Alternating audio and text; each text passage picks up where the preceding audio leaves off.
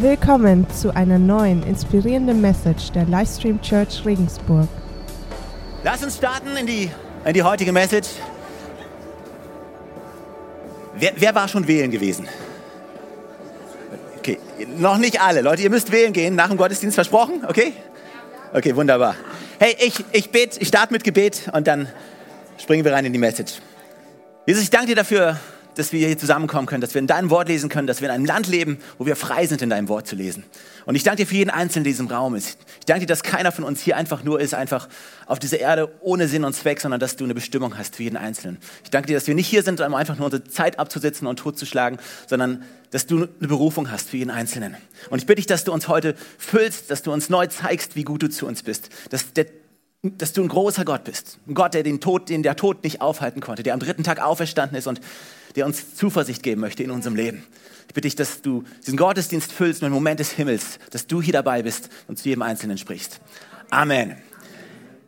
Hey, ich habe diese Woche eine Bibelstelle gelesen und ich möchte euch gleich reinnehmen in diese Stelle. Und als ich die gelesen hatte, hat so viel in mir geschwungen von den Sachen, von diesen Momenten, die, die da auftauchen in dieser Stelle.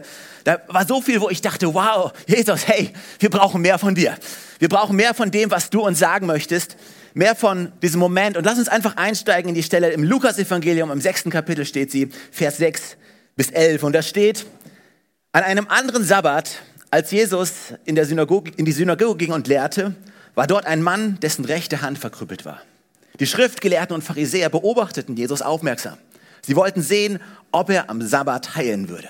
Sie hofften nämlich, einen Vorwand zu finden, um ihn anklagen zu können. Das heißt, die Pharisäer und die Schriftgelehrten haben aufgepasst, was wird Jesus jetzt machen? Der Sabbat, dieser heilige Tag, an dem man nicht arbeiten darf, wo man nichts tun sollte. Und sie beobachten Jesus und, und sie haben nicht gedacht, hey, was könnte heute Gutes passieren? Sie denken nicht, hey, was würde passieren, wenn Jesus heute jemanden heilen würde? Wie würde das das Leben von jemandem verändern? Wie würde, was würde das aus unserer Stadt machen? Was würde, was würde das tun? Was würde das für ein Zeichen sein, was Gott noch vorhat mit uns? Sondern sie denken, hey, lass uns mal schauen, ob er die Regeln verletzt. Weil vielleicht haben wir dann eine Möglichkeit, ihn anzuklagen. Jesus wusste, was sie dachten. Steh auf und komm nach vorne, sagte er zu dem Mann mit der verkrüppelten Hand. Der Mann stand auf und trat vor. Nun wandte sich Jesus zu den Schriftgelehrten und Pharisäern und sagte, ich frage euch, was ist richtig?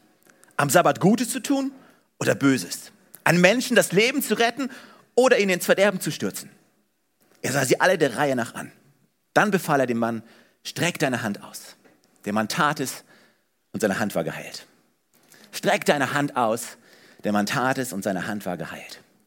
Und wir alle würden jetzt denken, wow, und jetzt kommt die große Party. Jetzt steigt die große Feier. Aber da wurden sie, die Pharisäer, von sinnloser Wut gepackt und berieten miteinander, was sie gegen Jesus unternehmen könnten. Was für eine verrückte Situation. Äh, wie wäre das, wenn heute Morgen jemand geheilt werden würde von einer Krankheit, die er, sein, die jahrelang mit sich rumschleppen würde? Einer Krankheit, die sein Leben klein gemacht hat. Eine Krankheit, die ihn an, an den Rand der Gesellschaft gedrückt hat. Eine Krankheit, die ihn eingeschränkt hat, die sein Leben klein machte. Was würde heute Morgen passieren, wenn jemand geheilt würde und sein Leben verändert würde? Und Jesus hat genau das getan. Aber das Umfeld um ihn herum war so klein in seinem Denken. Das Umfeld hat nicht erkannt, was Gott eigentlich gerade wirklich getan hat sondern es war so fokussiert auf die Regeln, was richtig ist, was falsch ist, was sie denken, was richtig und falsch ist. Und äh, ich bete, dass wir heute Morgen erkennen, dass, was Jesus eigentlich tun möchte. Und mit einer neuen Einstellung reingehen, mit einer frischen Einstellung reingehen in, in unser Leben hinein. Wo wir sagen, hey, Gott, bring mein Verhaltensprotokoll durcheinander. Bring die Dinge, wie ich denke, so müssten Dinge ablaufen, so müssten sie sein, bring es durcheinander, weil ich will dich erkennen. Ich will, dass du mein Leben berührst dass du meine Geschichte veränderst. Und Jesus kommt in diese Situation und er realisiert, was, was für Gedanken um ihn herum sind. Er realisiert, was für Erwartungen da sind. Aber weißt du, was ich so lieb an Jesus, an unserem Herrn, an unserem Retter, an unserem Schöpfer? Ihm ist völlig egal, was das Verhaltensprotokoll an dem Tag vorschreibt.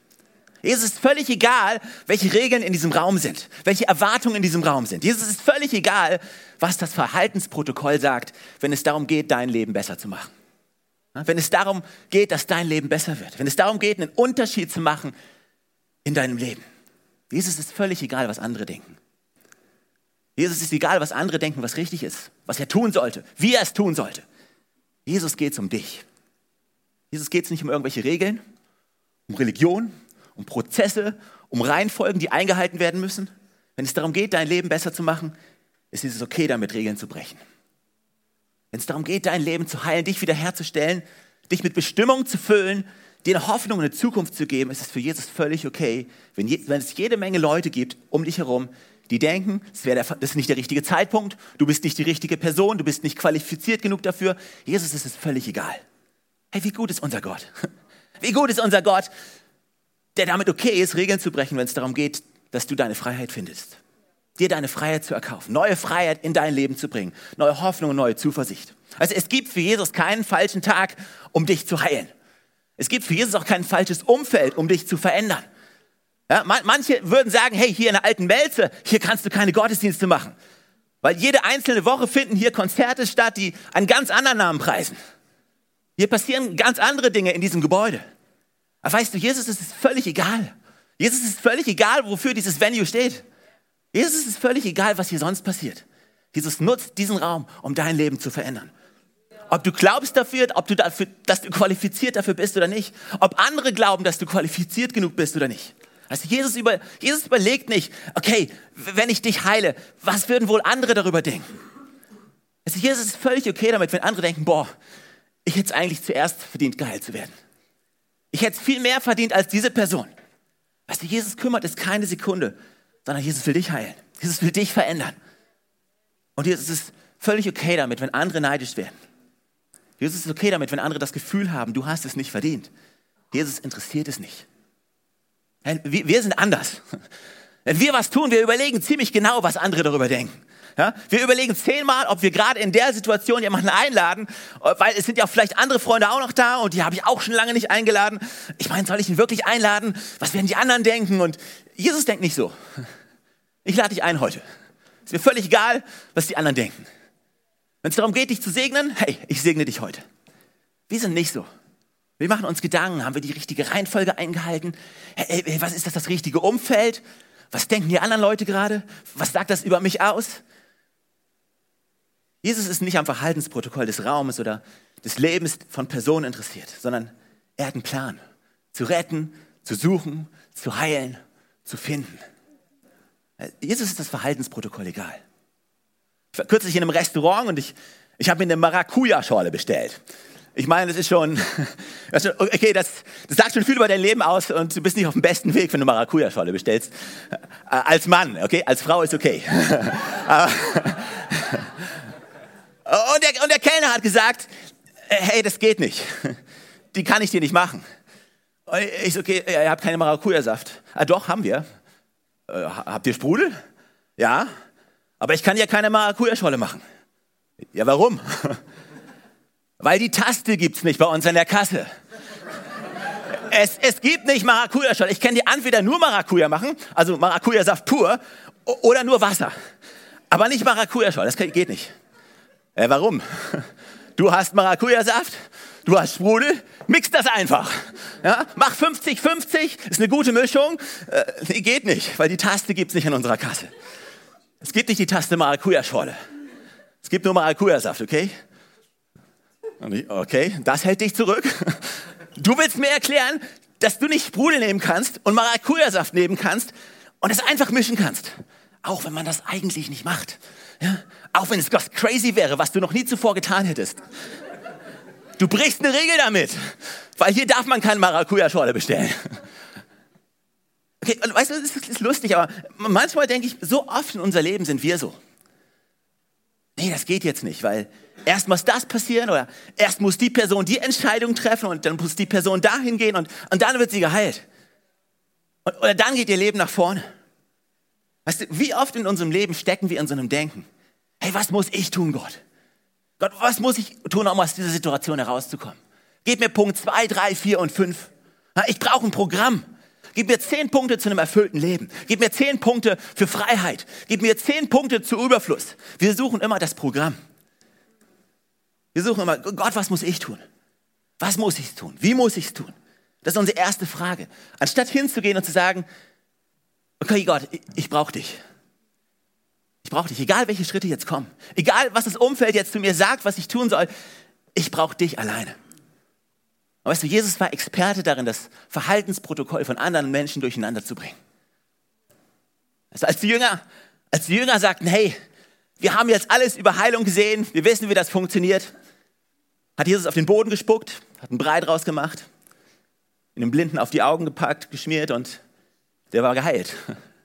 Und alle waren so, oh, Jesus, das ist eine neue Art. Das haben wir noch nicht gesehen. Ja? Hände auflegen und allein durch Worte sprechen, die, die zwei Sachen, die haben wir gelernt. Äh, was ist mit dem Brei? Den kennen wir nicht. Warum hat Jesus diese Dinge getan? Weil er immer wieder sicherstellen wollte, Leute, es geht nicht um das Protokoll. Es geht nicht um die Art und Weise. Es geht darum, dass der eine Faktor mit involviert ist. Aber es geht nicht darum, einfach nur, wie etwas funktioniert. Es geht darum, dass ich involviert bin. Also versuch Gott nicht zu reduzieren auf ein Prinzip oder auf ein Programm, auf ein Zehn-Schritte-Ding. Gott wird immer wieder dein Protokoll durcheinander bringen, weil, also Gott wird immer wieder deinen Plan durcheinander werfen, weil Gott ein Gott ist, der viel größer ist als alle Prinzipien und als alle Pläne. Und weil er eine Beziehung mit dir haben will. Weil er will, dass du auf ihn fokussiert bist alleine. Und nicht ständig fragst, hey, was ist jetzt das Richtige zu tun? Was muss ich jetzt zuerst machen? Und was muss ich dann machen, damit ich Durchbruch erlebe? Und er sagt, hey, du hast mich. Und wenn du mich hast, dann hast du den Durchbruch. Wenn du auf mich schaust, dann ist alles okay. Und Jesus war Experte darin, das Protokoll von, von anderen Menschen durcheinander zu bringen. Und Jesus erzählt diese eine Geschichte.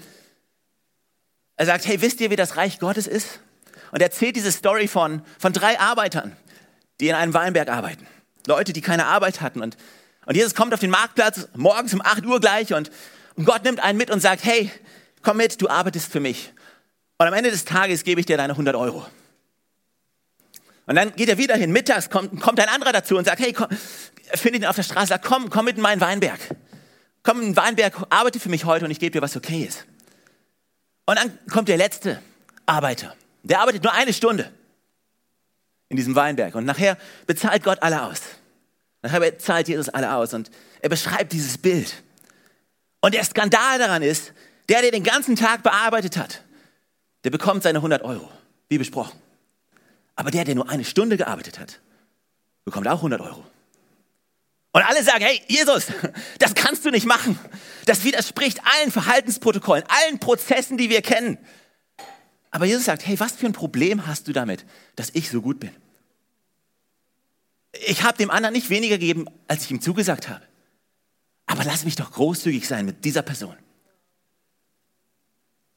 Weißt du, Gott wird immer wieder unsere Vorstellung, wie wir glauben, dass Dinge ablaufen müssen, durcheinander bringen. Weil er will, dass wir fokussiert sind, nicht auf irgendwelche Abläufe, sondern auf ihn allein. Also wenn dir deine Vorlieben und deine Gewohnheiten wichtiger sind als eine Begegnung mit Jesus, dann wirst du so viel verpassen. Ich sag's nochmal, wenn dir deine Vorlieben und Gewohnheiten wichtiger sind als eine Begegnung mit Jesus, dann wirst du so viel verpassen. Weißt du, was ich damit sagen will? Oft ist nicht das Umfeld dafür verantwortlich, dass keine genialen Dinge passieren können. Und weißt du, ich, ich, vielleicht sitzt du hier und denkst dir, ja, Stefan, das ist super zu hören. Ja, gut, dass du es sagst. Wir brauchen keine Gottesdienste, die irgendwie gut strukturiert sind. Wir müssen einfach für alles offen sein. Und Gott wird dann tun, was er will. Ja, wir brauchen nicht all diese Abläufe. Also dein Problem, dass du nicht das erlebst, was du hoffst, ist nicht dein Umfeld. Es sind nicht die Abläufe um dich herum. Es ist nicht das, wie Dinge strukturiert sind. Weißt du, was dein Problem ist? Dein eigenes Verhaltensprotokoll. Wie du in den Raum reinkommst. Also manche von euch sind heute Morgen hier reingekommen und du hast ein Protokoll. Und keine Ahnung, was heute Morgen auf deinem Protokoll steht, aber du hast ein Protokoll für heute Morgen. Du hast einen Ablaufplan für heute Morgen. Bei einigen steht da vielleicht drauf, ja, ich, ich komme erst fünf Minuten, bevor es losgeht. Dann muss ich nicht mit zu vielen Leuten reden. Okay? Ich komme ein bisschen später und dann gleich direkt in Worship. Und dann die ersten zwei Songs, auf meinem Protokoll steht die ersten zwei Songs, erst mal ein bisschen beobachten und zuschauen und irgendwo im Hintergrund. Ich, ich, ich schaue einfach mal mir das an und dann bei Song drei dann singe ich vielleicht mit, wenn ich ihn kenne. Okay, das ist vielleicht ein Protokoll. Andere haben Protokoll von, okay, äh, jetzt, ich, ich setze mich an die Seite. Damit, wenn es dann zu Ende ist, dann, dann, dann kann ich gleich nach Hause gehen und, und muss, nicht mit niemand, muss mit niemandem reden. Vielleicht ist es dein Protokoll. Vielleicht ist dein Protokoll, hey, während der Predigt irgendwas zu sagen, hey, das ist nicht mein Ding. Das mache ich nicht, ist komisch. Ich sag nichts, ich bleib ruhig. Vielleicht ist das dein Protokoll. Oder vielleicht, wenn es darum geht, im Worship die die Hand zu heben im Worship, sagst du, nee, das mache ich nicht, auf keinen Fall. Das ist nicht Teil von meinem Protokoll. Du hast ein Protokoll heute Morgen. Ich habe ein Protokoll heute Morgen. Ob du es willst oder nicht. Aber wir müssen uns aufpassen, dass wir uns nicht zu sehr an dieses Protokoll klammern. Weil wenn wir das tun, dann verpassen wir es, eine Begegnung mit Jesus zu haben. Wir möchten ihn sehen auf eine neue Art und Weise, wie wir ihn noch nie erlebt haben. Und auch wenn uns das herausfordert, manchmal Dinge zu tun, die wir vielleicht noch nicht getan haben. Weißt du, vielleicht ist es heute Morgen dran, dich auszustrecken im Worship. Vielleicht setzt es in, etwas in dir frei, was, was du noch gar nicht kennst. Und weißt du, wir sind, wir sind keine Church, die, die hinkommt und sagt, hey, du musst das so machen und so machen und so machen. Ja, und im Worship muss jeder seine Hand heben. Absolut nicht. Aber ich möchte dich herausfordern, was sind die Dinge in deinem Leben, wo du gerade festhältst, wo Jesus zu dir sagt, hey, lass mal ein bisschen los. Ich habe eine neue Begegnung mit dir. Ich habe was Neues, was ich tun will in deinem Leben. Halt dich nicht zu sehr an dein Protokoll. Dann halt dich an Jesus. Halt dich daran fest, eine Begegnung mit ihm zu haben. Zu sagen, Gott, ich lasse meine Vorlieben, die lasse ich mal zurück. Meine Vorliebe, die wäre es vielleicht, es etwas anders zu machen. Meine Vorliebe wäre, mein Gewohntes, das, das sieht anders aus. Aber heute Morgen möchte ich reingehen, ganz neu in dieses Szenario, mit dem Ziel, dir zu begegnen. Weil das war das Problem von den Pharisäern und von den Schriftgelehrten. Sie haben sich so festgeklammert an ihrem Protokoll, dass sie vergessen haben, dass sie den Retter, den Retter der Welt vor ihren Augen, dass der direkt vor ihren Augen ist. Ja, sie waren so fokussiert auf das, was sie für gewohnt gehalten haben, was sie kannten, an die Abläufe. Und sobald die unterbrochen wurden und zerstört wurden, haben sie gesagt, es kann nicht sein, dass hier Gott involviert ist. Hey, wir müssen aufpassen, dass wir nicht genauso denken. Dann sagen Gott, wir möchten dir neu begegnen. Vielleicht auf eine neue Art und Weise. Vielleicht sprichst du zu uns heute anders als zuvor. Vielleicht begegnest du mir anders als zuvor. Aber das ist mir egal, Gott. Wenn es sein muss, bring mein Verhaltensprotokoll durcheinander, denn ich will dir begegnen. Also das Protokoll hat zu der Frau gesagt, die zu Jesus Füßen kam und seine Füße gesalbt hat, hat das Protokoll gesagt, du als Frau du darfst gar nicht in diesem Raum sein. Jesus hat gesagt, dein Glaube hat dich gerettet. Das Protokoll hat zu Lazarus gesagt, wenn jemand drei Tage im Grab liegt und gestorben ist und schon anfängt zu stinken, dann gibt es keine Hoffnung mehr. Jesus hat gesagt, komm raus aus deinem Grab. Das Protokoll hat zu Petrus gesagt, wenn, Jesus, wenn jemand Jesus dreimal verleugnet, da gibt es keine Bestimmung, keine Berufung, keine Zukunft mehr. Jesus hat gesagt, Petrus, kümmere dich um deine Schafe, los geht's.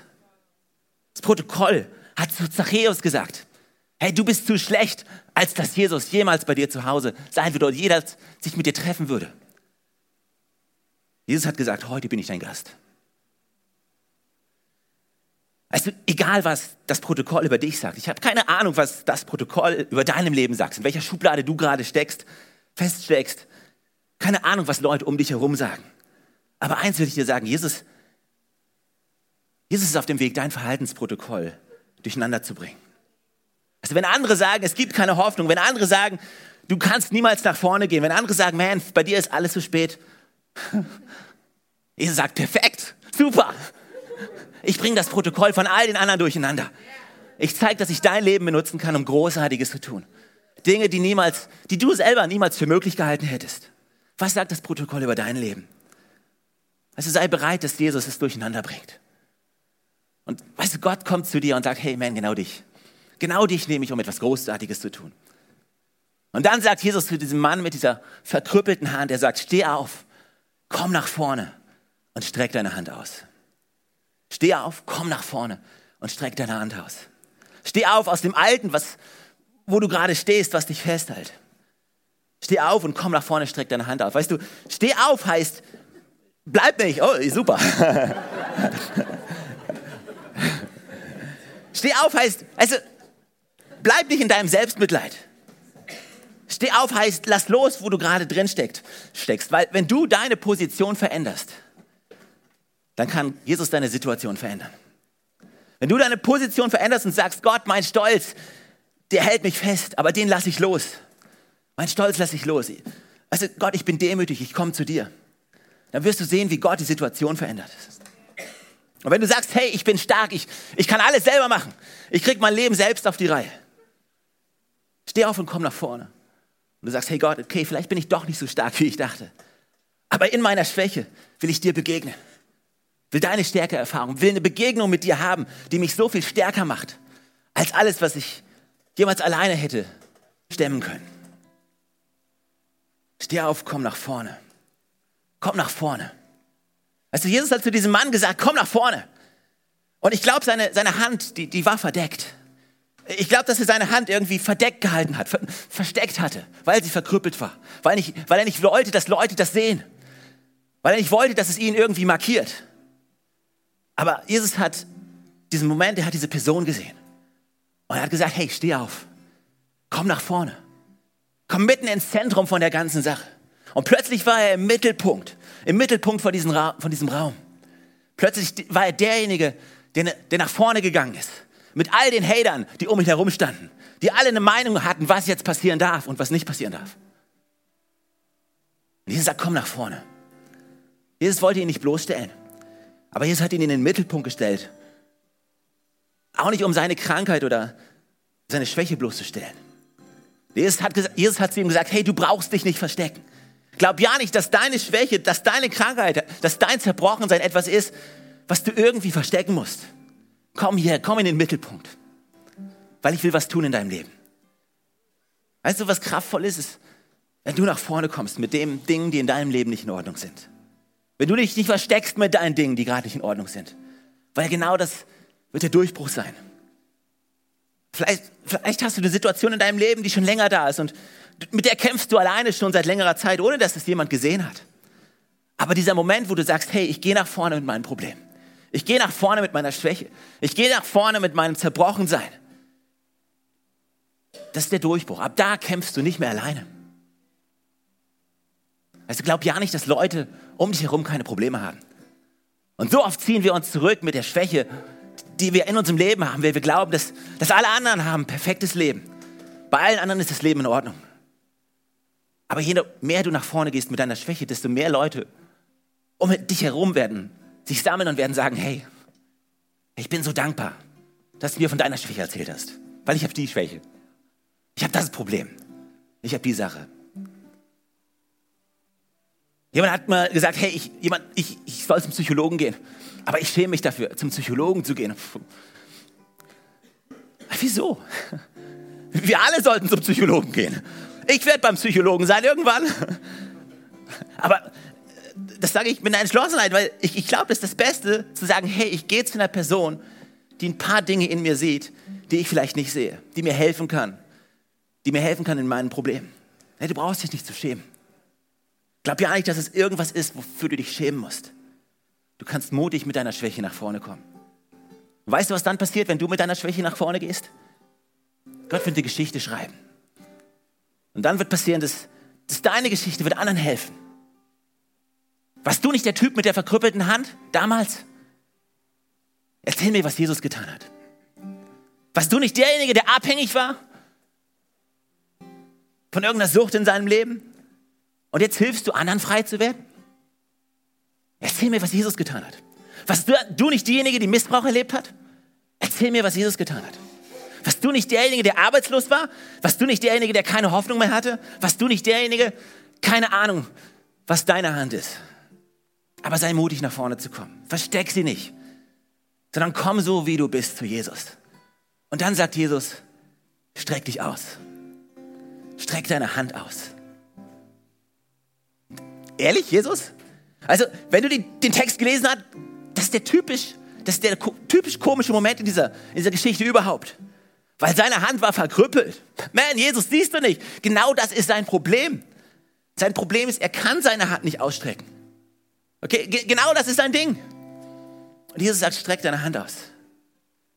Ich, ich meine, sehen wir diesen komischen Moment, wenn wir Bibel lesen? Manchmal? Fällt euch, aus, fällt euch sowas auf? Ist doch komisch. Jesus bittet ihn genau das zu tun, was er nicht tun kann. Und seine Hand, ich, ich glaube nicht, dass seine Hand in dem Moment schon geheilt war, sofort. Sondern er musste eine Entscheidung treffen. Zu sagen, soll ich meine Hand ausstrecken, die eigentlich verkrüppelt ist? Du selbst wirst immer dazu tendieren, dich zurückzuziehen mit deinen Schwächen.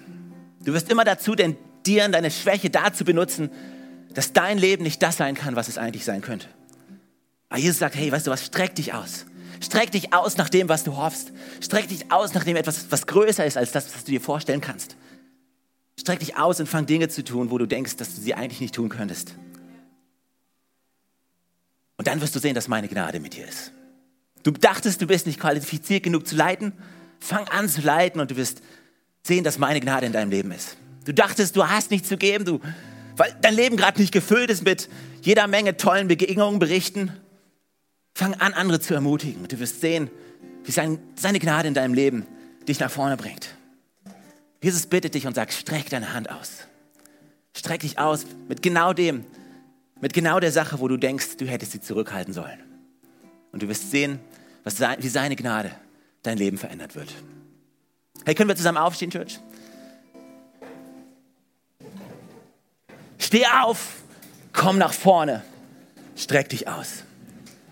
Jesus, ich bete für jede einzelne Person in dem Raum. Gott, ich bete, dass du für jede einzelne Person eine Begegnung hast, dass wir bereit sind, das Gewohnte loszulassen, das, was wir kennen, unser Verhaltensprotokoll abzulegen, einfach und dir vertrauen. Im Vertrauen auf, darauf, dass du ein guter Gott bist, im Vertrauen darauf, dass, dass du größere Sachen für uns bereithältst, als das, was wir uns erträumen können. Jesus, ich danke dir, dass du in unser Leben sprechen willst. Ich danke dir, dass du mit uns gehen willst. Ich danke dir, dass das für dich nicht zu groß ist. Und ich danke dir, dass wir kein Protokoll brauchen, keinen Zehn-Schritte-Plan. Ich danke dir, dass wir einfach nur dich brauchen. Bitte ich, dass du uns erfüllst und dass du uns dieses Bewusstsein schenkst. Du bist alles, was wir brauchen. In deinem Namen. Amen.